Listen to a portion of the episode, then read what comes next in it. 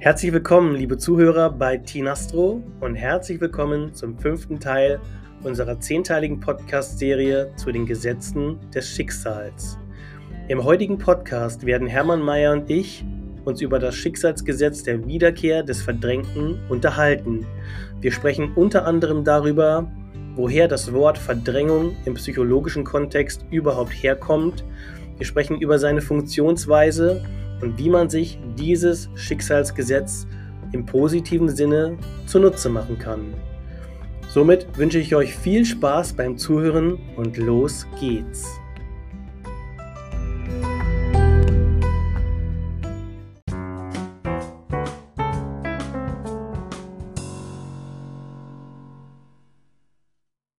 Herzlich willkommen, liebe Zuhörer bei Tinastro und herzlich willkommen zum fünften Teil unserer zehnteiligen Podcast-Serie zu den Gesetzen des Schicksals.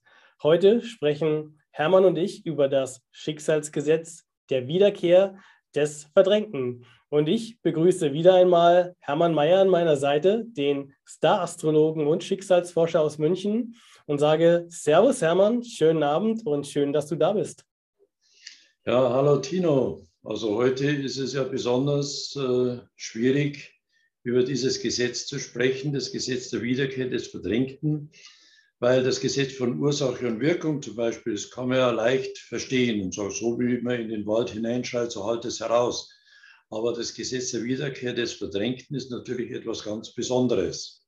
Hm. Etwas ganz Besonderes ist auch ähm, deine Winterjacke, die du heute anhast. Äh, wie kommt es dazu? Ja, du siehst ja im Hintergrund, ich befinde mich da im Weltraum und da ist es kalt und da habe ich die Winterjacke anziehen müssen. Sehr schön. Okay, Hermann, dann lass uns starten. Ähm, das Schicksalsgesetz der Wiederkehr des Verdrängten. Ich möchte einmal ganz kurz auf einen Satz in deinem Buch eingehen, ähm, der wie folgt lautet: Schicksal ist nicht etwas, das einem aus heiterem Himmel zufällt, sondern ist die Reaktion des psychischen Organismus auf eine Aktion oder die Folge von Verdrängung der eigenen Anlagen. Und wir sprechen ja heute eben auch über Verdrängung an sich. Und ich würde gerne einmal von dir wissen, was genau ist mit Verdrängung im psychologischen Kontext gemeint und woher kommt das Wort überhaupt? Ja, das ist zurückzuführen auf die Abwehr- und Anpassungsmechanismen, die Sigmund Freud entdeckt hat. Und äh, da ist das Verdrängte im Grunde in einem Atemzug erwähnt, neben den Abwehr- und Anpassungsmechanismen der Identifikation, des symbolischen Ausagierens, der Projektion, der Somatisierung, der Verleugnung. Und da gehört eben diese Verdrängung da auch dazu. Und Freud hat ja auch da schon sehr früh zum Ausdruck gebracht, dass das Verdrängte nicht tot ist, sondern eines Tages wiederkehrt. Mhm. Okay. Und ähm, jetzt hast du ein Gesetz daraus abgeleitet.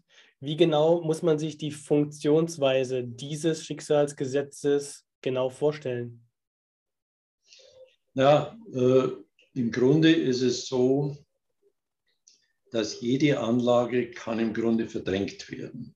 Mhm. Also jeder von uns hat äh, viele Anlagen und Talente und äh, da ist es so, dass zum Beispiel der eigene Weg, die eigenen Gefühle, der eigene Geschmack oder auch Aggressionen oder der Reviertrieb oder was auch immer, das kann also alles der Verdrängung anheimfallen.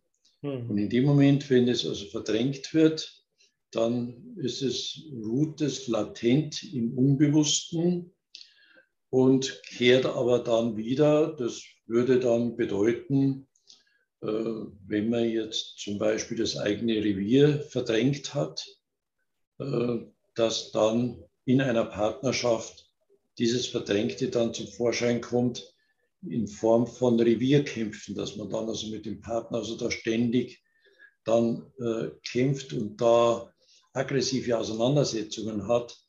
Und in Wirklichkeit äh, geht es aber nur um das Prinzip der Verdrängung des eigenen Reviers. Und äh, in dem Moment, wenn das aufgedeckt wird, dann könnten sich die beiden dann auch wieder versöhnen.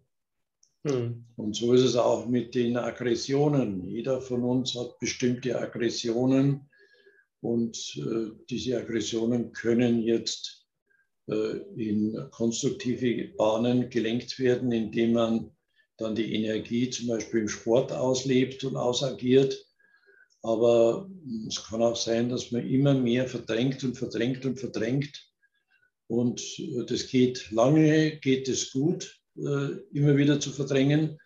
Aber irgendwann eines Tages kommt eben das Verdrängte dann zum Vorschein, zum Beispiel in Form von einem Partner, der also dann äh, besonders häufig aggressiv in Erscheinung tritt. Hm. Ähm, wir kommen immer wieder, wenn ich dich richtig verstehe, darauf zurück, dass die Verdrängung sichtbar wird über die Außenwelt, über das, was mir im Außen begegnet. Ähm, kannst du da vielleicht mal ein klassisches Beispiel nennen, wo du sagst, damit könnte man dieses Gesetz sehr gut ähm, zum Ausdruck bringen? Ja, nehmen wir mal an, äh, da ist jetzt äh, ein Elternpaar, die äh, haben einen Sohn und der Sohn ist drogenabhängig. Und äh, jetzt sind die Eltern, das sind also ganz anständige Leute, die leben also genau nach der Norm und äh, haben sich nie etwas zu Schulden kommen lassen und jetzt ist es für die ein furchtbarer Schicksalsschlag, dass das Kind also drogenabhängig ist. Mhm. Und im Grunde ist es aber so, das ist nichts anderes als das Gesetz der Wiederkehr des Verdrängten, weil sie müssten eben auch außer Moral und Konvention und außer dem äh, normalen Leben auch mal die Welt jenseits des Normalen mal kennenlernen, müssten eine gewisse Bewusstseinserweiterung vornehmen. Also auch sich mit alternativen Meinungen und äh, Konzepten auseinandersetzen. Und äh, das haben die Betreffenden eben nicht gemacht. Und jetzt muss das Kind praktisch, weil die Eltern das so sehr verdrängt haben, versucht das Kind unbewusst das zum Ausdruck zu bringen, indem es äh, bewusstseinserweiternde Drogen nimmt. Und jetzt ist es natürlich eine falsche Form von Bewusstseinserweiterung, weil das ist ja eine passive, künstliche Form. Und da ist ja keine echte Bewusstseinserweiterung also vonstatten gegangen.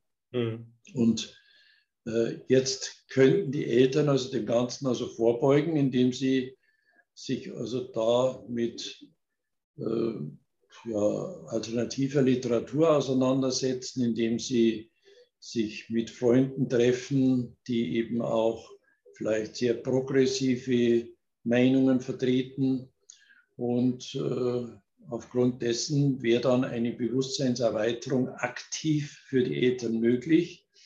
Und äh, dann müsste das Kind also nicht äh, unbewusst praktisch diese Verdrängung ja, austragen, könnte man sagen. Ja, also das Kind ist die eigentlich vom Schicksal geschickt, um den Eltern die eigene Verdrängung bewusst zu machen, ja? Ja, äh, das wäre eigentlich der Sinn des Ganzen, aber jetzt haben wir eben die Schwierigkeit von dem Gesetz der Wiederkehr des Verdrängten, weil, man, weil das ja so verdrängt ist und durch den Akt der Verdrängung wird also die Energie pervertiert. Jetzt kommt diese Energie in einer pervertierten äh, Form zum Vorschein. Und dann kann man das ja natürlich weniger annehmen, weil ich kann ja sagen, das hat doch mit mir nichts zu tun, also diese Drogenabhängigkeit des Kindes. Und äh, so ist es auch bei den anderen Sachen. Wir können also, wir können also sehen, jede Energie, Jetzt zum Beispiel eben auch vorher, was wir gesagt haben mit der Aggression. Äh, die reale Energie wäre Durchsetzungsfähigkeit. Und jetzt, mhm. wenn diese Durchsetzung ins Unbewusste verdrängt wird, dann entsteht durch den Akt der Verdrängung die pathologische Aggression und dann kommt es zu einer Projektion von dieser pathologischen Aggression in die Außenwelt, sodass dann in der Außenwelt eben, wie wir vorher gesagt haben, zum Beispiel ein Partner dann auftaucht, der also besonders aggressiv ist. Äh, das ist bei beiden Geschlechtern übrigens möglich. Ja, ich finde auch ähm, nochmal zurück zu dem drogenabhängigen Kind oder Sohn zurück, ähm, finde ich es auch ähm, in Anführungszeichen schade, dass in dem Fall ja die normale Reaktion ist, das Kind hat Schuld, du bist schuld. Und dass nicht der Rückschluss gemacht wird ähm, zu sich selbst, ja, dass immer äh, das von einem weggeschoben wird. Im Normalfall schieben die Eltern das von sich weg, wie du auch sagst, und sagen, ähm, wie kann mein Kind Drogen nehmen ähm, und was hat das mit mir zu tun? Aber genau ja wirklich der, das Gegenteil wäre ratsam, erstmal zu gucken, warum habe ich dieses Kind in diesem Zustand in meinem Leben. Ja? Genau, das ist sowieso, also das ist ja typisch menschlich, dass man die Schuld einfach auf andere projiziert, ja. äh, um selber exkulpiert zu werden. Aber ich muss natürlich entschuldigen für die Betreffenden eben auch sagen, es ist ja auch gar nicht so einfach, das zu erkennen, weil man meint ja, man lebt ja anständig und gut und ist eben ein guter Mensch. Und mhm. dass da aber eigene Verdrängungen damit einhergehen, auf das kommt man normalerweise nicht. Mhm. Ja. Man kann ja nicht sagen, Mensch, das gibt es doch im Grunde gar nicht. Oder nehmen wir mal ein anderes Beispiel. Das Kind wird ein Taugenichts. Ja, das ist also auch ein schwerer Schlag für viele Eltern, dass das Kind einfach ein Taugenichts wird. Man sagt, der ist zu nichts zu gebrauchen, der will in der Schule nichts lernen, äh, dann in der Arbeit, äh, da ist er auch, also wechselt er öfter den Arbeitsplatz und äh, will da also dann äh, oft dann auch vielleicht äh, äh, legt also da Pausen ein äh, und äh, lässt sich krank schreiben und alles Mögliche, wo man sagt, ja, also der ist ja also nicht rechtschaffen. Ja, da stimmt ja. ja irgendwas nicht mit diesem Kind. Und jetzt sagen die Mensch, warum haben wir da so einen Taugenichts zur Welt gebracht? Wir haben es doch im Grunde nur gut gemeint und, äh, und in Wirklichkeit äh, ist aber das auch so, dass hier dieser Taugenichts einen Persönlichkeitsanteil der Eltern äh, verkörpert, und zwar einen verdrängten Persönlichkeitsanteil, weil die Eltern eben nur fleißig sind und arbeiten dahin und bis zum Nimmerleinstag und äh, trauen sich auch mal kaum, selbst am Abend oft nicht einmal fünf oder zehn Minuten mal zu entspannen, sondern sind immer darauf bedacht, auch dass das Umfeld sieht, dass sie also immer was tun und eben kein Taugenicht sind. Jetzt muss, muss er irgendwie das Schicksal einen Ausgleich schaffen. Mhm. Und äh, da kommt eben dann das Verdrängte hier, weil das Gesetz der Wiederkehr des Verdrängten hängt eng mit dem Gesetz des Ausgleichs zusammen. Mhm. Und da kommt eben dann ein Taugenichts da daher, der äh, eben in einer pervertierten Form diese Anlage Ruhe, Relaxen, mal auch dem Wohlleben mal ein bisschen frönen und es sich auch mal gut gehen lassen, alle fünf mal gerade sein lassen. Also das alles haben die Eltern verdrängt und jetzt kommt in einer übertreten Form, weil wir haben gesagt, durch der Verdrängung wird also die Energie pervertiert. Jetzt kommt es ja. in einer verdrehten Form dann bei diesem Kind also dann äh, zum Vorschein. Okay. Und jetzt hat man auch das Gefühl, Mensch, warum haben wir da das furchtbare Schicksal, dass da so ein Kind bei uns da ist. Die anderen haben anständige Kinder, die eben lernen und äh, am Arbeitsplatz äh, gute Leistung vollbringen. Und warum passiert uns das? Und jetzt meint man dann einfach, ja, das ist einfach Pech vom Schicksal. Äh, das, äh, manche sagen dann, was habe ich denn verbrochen? Das gibt es doch im Grunde gar nicht. Ähm, und darauf kommt man eben normalerweise nicht, dass das eine eigene, die Verdrängung einer eigenen wertvollen Anlage ist und dass sie sich also da mehr Wohlleben auch zugestehen müssten. Hm. Könnte man sagen, zeig mir deine Außenwelt und ich zeig dir, wer du bist? Ja, schon, aber das ist ja dann auch schon wieder fast äh, eine Schuldzuschreibung, wenn das also nicht so richtig stimmt, mhm. sondern wir müssen ja immer sehen, der oder die Betreffenden, äh, der oder die Betreffende kann ja im Grunde wirklich nichts dafür, weil sie, sie meinen es ja gut. Also da ist ja nicht irgendwie so, dass, der, dass da Charakterfehler oder was da wäre, mhm. sondern im Gegenteil, Sie opfern im Grunde eigene Anlagen zugunsten von Norm und Anstand und äh, können, also das sind einfach bestimmte Anlagen mit dem eigenen Über-Ich nicht vereinbar, sind ja. nicht kompatibel und dann werden diese Anlagen dann verdrängt. Okay. Okay. Ähm, du unterscheidest auch zwischen zwei Formen der Verdrängung. Und mich würde interessieren, welche beiden sind das und wie genau ist hier die Unterscheidung vorzunehmen? Ja, das ist im Grunde ganz einfach. Also die, das erste haben wir jetzt schon ganz kurz äh, genannt. Das wäre die Verdrängung aufgrund eines strengen Über-Ichs, äh, wo eben die, dieses strenge Über-Ich äh, das nicht erlaubt, dass diese Anlage ausgelebt werden darf. Mhm. Also zum Beispiel, dass nicht erlaubt wird, Freiheit zu leben oder nicht erlaubt wird, äh, den eigenen Geschmack auszudrücken äh, und so weiter.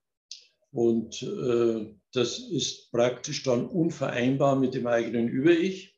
Das ist die erste Form. Und die zweite Form ist, dass also eine bestimmte Anlage, die Eigenart einer Anlage nicht gelebt werden kann. Das wäre zum Beispiel ein junger Mann lebt äh, die äh, Art von Männlichkeit, die jetzt gerade in ist und verdrängt aufgrund dessen seine persönliche Eigenart, wie er als Mann ansonsten sich ausdrücken würde.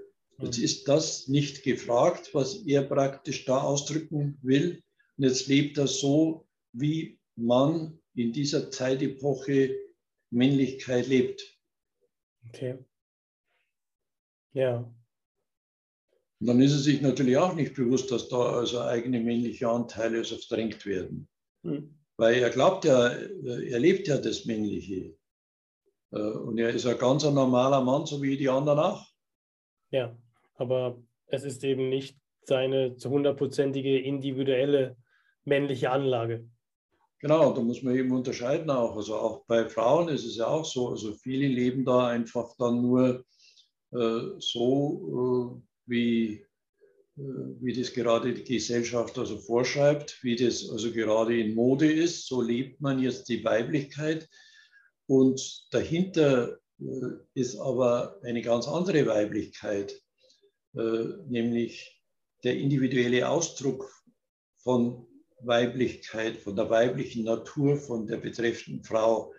Und diese äh, Eigenart muss dann auch verdrängt werden. Hm. Das ist eben so schade, weil die würde ja vielleicht äh, dann auch das Umfeld also sehr bereichern. Mhm. Ja.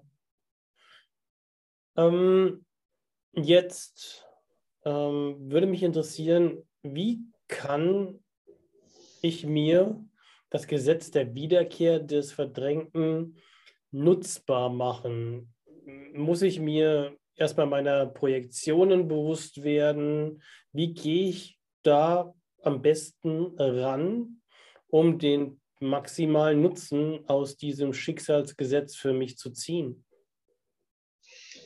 Ja, also das ist natürlich also besonders schwierig und zwar deshalb, weil nehmen wir mal an, jetzt hat jemand Selbstkritik verdrängt. Mhm. Äh, und jetzt äh, kommt durch den Akt der Verdrängung, kommt es jetzt auch wieder zu dieser Pervertierung, wie wir gesagt haben. die Anlage erscheint in einer verzerrten Form. Und jetzt begegnen dem äh, Leute, die also destruktiv an ihm Kritik üben. Mhm. Und jetzt kann er natürlich diese Art von Kritik ja nicht annehmen.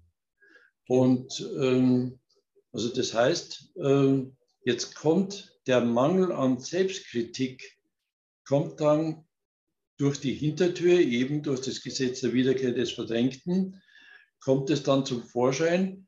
Und jetzt müsste er sagen, Mensch, wenn da jetzt zwei oder drei so eine destruktive Kritik an mir da rauslassen und mir die äh, entgegenschleudern, dann muss ja da irgendwie bei mir was sein.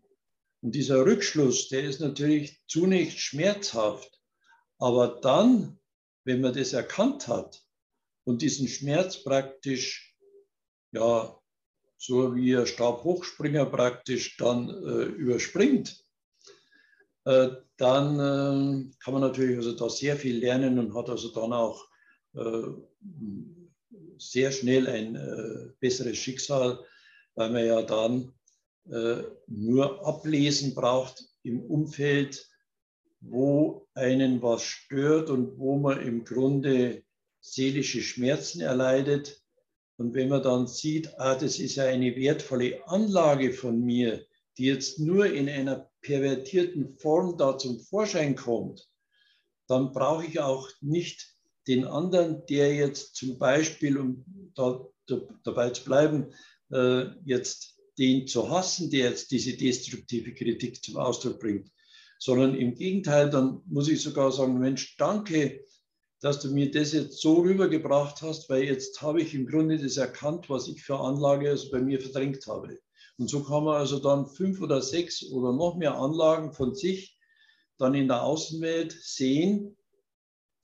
Und es passt einen zunächst nicht, aber es ist aber ein ganz toller Hinweis des Schicksals, du setzt da an. Weil in dem Moment, wo du da ansetzt, dann hast du im Grunde viel mehr Möglichkeiten im Leben und du kannst ein besseres Leben dann dir selber gestalten.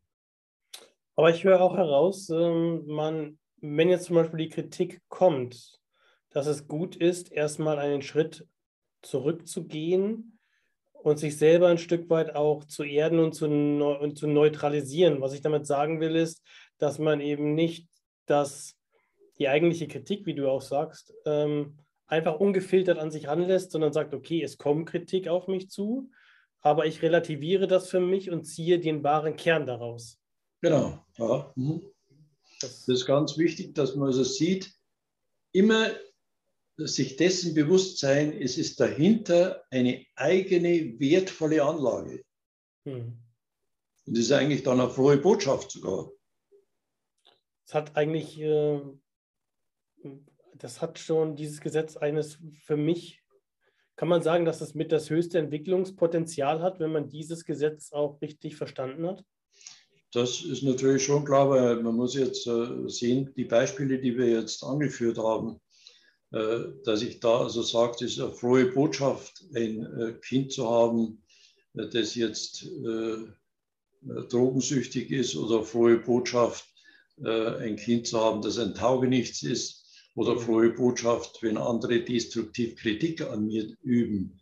Das ist natürlich zunächst schwer zu verstehen, aber wenn man es verstanden hat, und es ist im Grunde im Endeffekt also immer dasselbe, das kann man auf sämtliche Lebensgebiete übertragen, dann hat man da einen ganz äh, tollen äh, Hebel in der Hand, wo man eben den Schalter dann umschalten kann und äh, wirklich dann sein Leben mh, hm, sehr effizient verbessern kann. Hm. Okay. Ja, mm, du bist der Schicksalsforscher und da deshalb interessiert mich wie immer am Schluss äh, wirklich dein Fazit. Was ist dein Fazit zu diesem Schicksalsgesetz? Ja, das Wichtigste ist, äh, man lebt seine Anlagen, weil wenn man die Anlagen nicht lebt, wird man gelebt. Okay, ja. Äh, das ist kurz und prägnant auf einen äh, auf Punkt gebracht, ja. Sehr schön, sehr gut gesagt.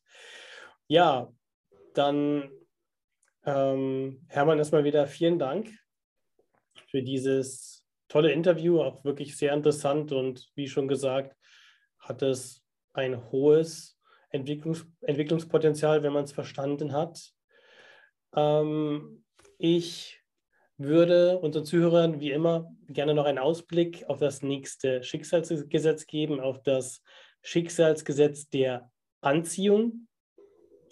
Ähm, wir werden auch da wieder ähm, sehr spannende Dinge zu bereden haben. Und grundsätzlich gilt, abonniert den Kanal, denn uns dient es und ähm, kommentiert, drückt die Glocke.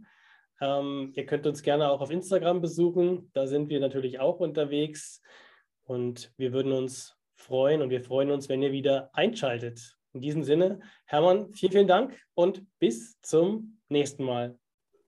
Gerne, bis zum nächsten Mal. Ja. Servus.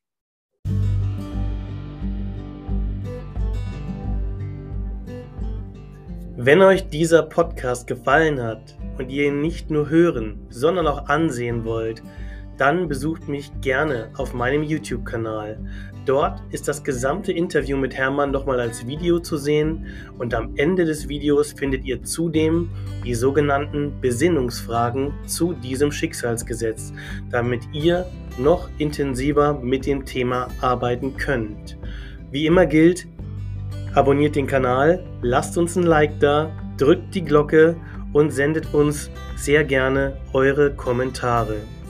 In diesem Sinne sage ich vielen Dank fürs Zuhören bis zum nächsten Podcast. Euer Tino von Tinastro.